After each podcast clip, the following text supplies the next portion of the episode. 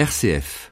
Marie Mulet, à la veille des vacances, vous aviez envie de porter un message d'espoir pour les plus jeunes d'entre nous. On vous écoute.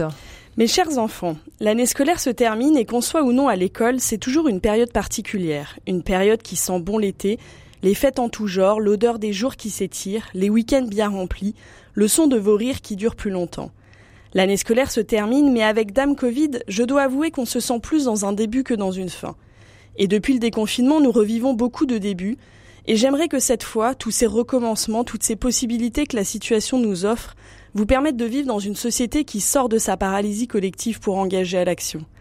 J'aimerais que votre regard se porte sur l'espérance d'un monde qui peut changer, qui doit changer, et que vous preniez votre part pour ne pas tomber dans la facilité des commentateurs en tout genre. Ne désespérez jamais de la politique. Elle a ses travers, ses manquements et sa violence, elle a ses erreurs et ses errements, mais le terreau de notre démocratie se base sur la capacité de chaque citoyen à porter une voix et à élire des personnes qui portent un projet de société auquel il croit. Les élections de dimanche démontrent à la fois la perte de sens et de confiance, et de conscience, avec un absentisme record et une désertion des jeunes générations, mais aussi l'immense richesse de nouvelles équipes municipales sur lesquelles personne n'aurait parié parce que loin du sérail habiteille.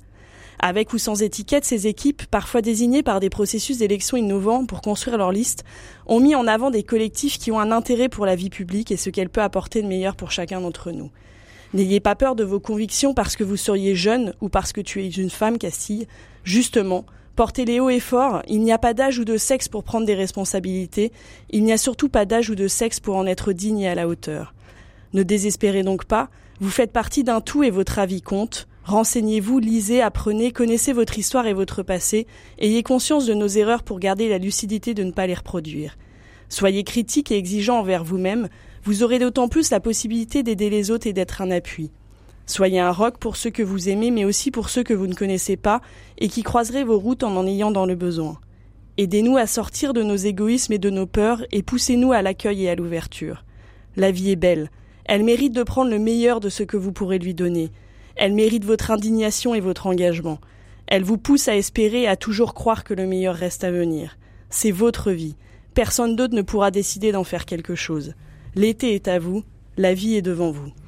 Voilà, c'était la lettre à la jeunesse de Marie Mulet à la veille de cet été, à la veille de ses départs en camp scout. Seront nombreux encore cette année à dormir sous la tente et à vivre de grandes aventures avec le scoutisme.